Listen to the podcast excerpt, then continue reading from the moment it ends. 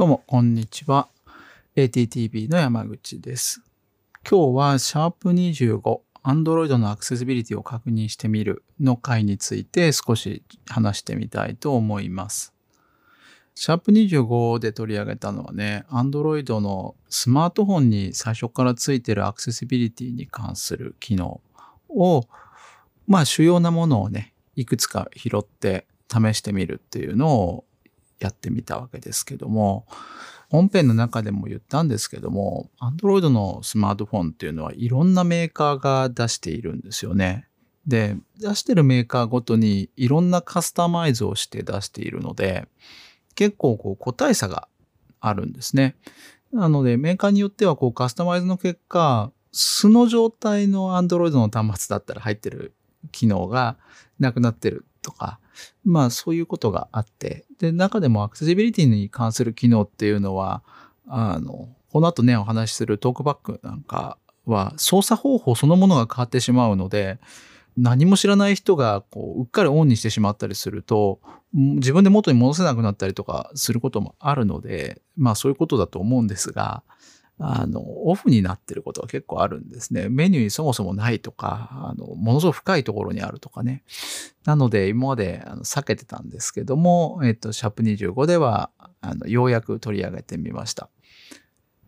配信の中では、Google の Pixel 3a っていう少し古めの Android の端末を使ってチェックをしてみました。OS は最新版にしてあるので、Android 11が入っています。Android のアクセシビリティに関する機能っていうのは結構あの iPhone のそれと違ってるところがあって iPhone はまあ OS の中に最初から組み込まれてるものが全てっていう形なんですけども Android の場合は Google がオフィシャルで出しているアプリアクセシビリティを向上させるためのアプリっていうのを入れることで高性能なアクセシビリティに関する機能。例えばあの ATTV でも以前取り上げた音声文字変換みたいな機能っていうのはこれアクセシビリティの機能ですっていうふうに Google の方では位置づけてますけども OS に最初から組み込まれてるわけではなくて後からアプリとしてダウンロードして入れることで追加できる機能なんですよね。えー、そういったのがあの iOS にはない Android ならではの特徴なんじゃないかなと思います。で、本編の内容なんですけども、画面読み上げ関係の話と、画面のデザイン関係の話と、それから体の動きに対応する話、そしてアクションブロックっていう、その、今言った、後からインストールして追加するアクセシビリティに関する機能の話。まあ大きく分けるとこの4つの話をしています。画面読み上げ関係ではトークバックと選択して読み上げ、この2つを取り上げてますね。トークバックは画面を全く見ずに操作をすることを前提にした機能。で、一方の選択して読み上げっていうのは、音声読み上げを補助的に使いたい。これは主にディスレクシアとか、あとは日本語を母国語にしてないユーザーさんを想定してる機能だと思うんですけども、あの、メールなんかをね、読み上げてくれるとそういう人役立ったりしますから、そういう機能を紹介しました。で画面デザインについては、割と定番どころばかりですけども、iOS にもあるような機能、ダークテーマ、色反転、フォントサイズ、表示サイズ、高コントラストテキスト、色補正、拡大。まあ、この7つを取り上げて紹介しました。ダークテーマっていうのは、あの白い背景に黒い文字っていうのは基本ですけど、黒い背景に白い文字になるんですね。コントラストとしては変わらないんですけども、あの背景色が黒っぽい方が、えー、白い文字の部分が浮き上がって見えてくるとか、あんまりこう白い部分って基本的には光ってる部分ですから、えー、光ってる部分っていうのを眩しく感じてしまう主にまあロービジョンのユーザーなんかの方にはそういう方多いですけども、そういう人向けの機能の話でした。色反転は似てるんですけどもね、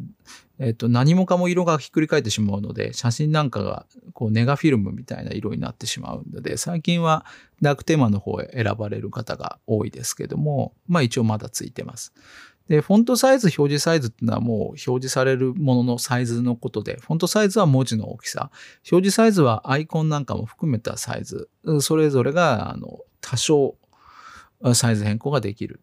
ただこう多少っていうのがミソで、あの、あんまり大きくは変わらないです。これはあのデザインが破綻しない程度にっていうことですね。で、それでもあの表示サイズ、フォントサイズでは足りないような場合には拡大っていう機能を使うと、スマホの画面をルーペで見てるような感じですかね。え、画面の部分を部分的に拡大して表示することができる、そんな機能もついてます。で、色補正っていうのは、これ色覚特性に合わせてチューニングする機能ですね。で、高コントラストテキストっていう機能がもう一つ最後ついてて、これは、あの、試験実装のような形でついてる機能ですけども、テキストの一部がグレーアウトしてる時があるんですけど、これまあ、タップできない部分とかはね、グレーアウトする、して表示されますけども、あと説明書きの部分とかはね、えグレーになってたりしますけど、この部分を、えー、と強制的に高いコントラストにしてしまうっていう、そういう機能ですね。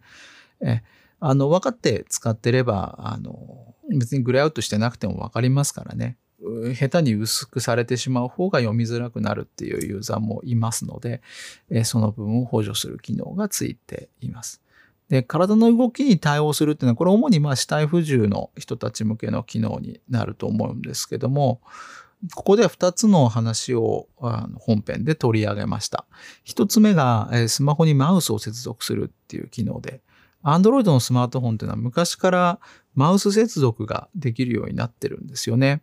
で、マウスっていうのは、あの、普通の、まあ、いわゆるマウスもありますし、トラックパッドっていうノートパソコンのポインティングデバイスみたいなのもあるし、で、もっと言えば、障害者向けに開発された福祉機器として販売されているポインティングデバイスも、まあ、マウスとして使えますので、そういったものが Android のスマホでは使えますよっていう話。これは iOS でも最近はね、使えるようになりましたね。それからスイッチアクセス。これはえっ、ー、と、ポインティングデバイスの操作自体が難しくても、1スイッチとか2スイッチとか非常に少ない数のスイッチで Android のスマートフォンを操作するための機能です。ALS のかなりこう進んだ状態の方なんかでも Android のスマートフォンずっと使っていくことができる、えーとそんな機能になってます。で、最後に取り上げたのが、えっ、ー、と、アクションブロックというアプリを後から追加する形で導入するアクセシビリティに関する機能です。で、アクションブロックっていうのは何かっていうと、Android のスマートフォンの画面に、まあいろんなボタンが配置できるんですけども、そのボタンにいろんな機能をアクションブロックっていうアプリを使うと割り当てられるんですね。で、例えばワンタップすると、特定の人に電話がかけられる機能とか、特定の人にメッセージが発信できる機能とか、特定のキーワードで YouTube を検索して、その結果を表示して自動再生する機能とか。主なターゲットっていうのは、例えば認知系の障害のあるユーザーさんたち、まあ、知的障害の方なんかがかけたい相手の顔写真のアイコンをタップするとその人に電話がかかるみたいなね、そういうユースケースを想定している機能だと思うんですけども、そういう機能が初めからついて、えっ、ー、と、初めからはついてないんだな。後から導入したアプリで実現できるようになっています。はい。こんなことをね、1時間くらいかけて実際の機械を使ったデモンストレーションも入れて ATTV ではご紹介しています。もし内容にご興味があるようでしたら、あの、ショーノートの方に、あの、本編の YouTube へのリンクが貼ってありますので、ぜひそちらから本編にアクセスしてご覧になってみてください。はい、本日はお聴きいただいてありがとうございました。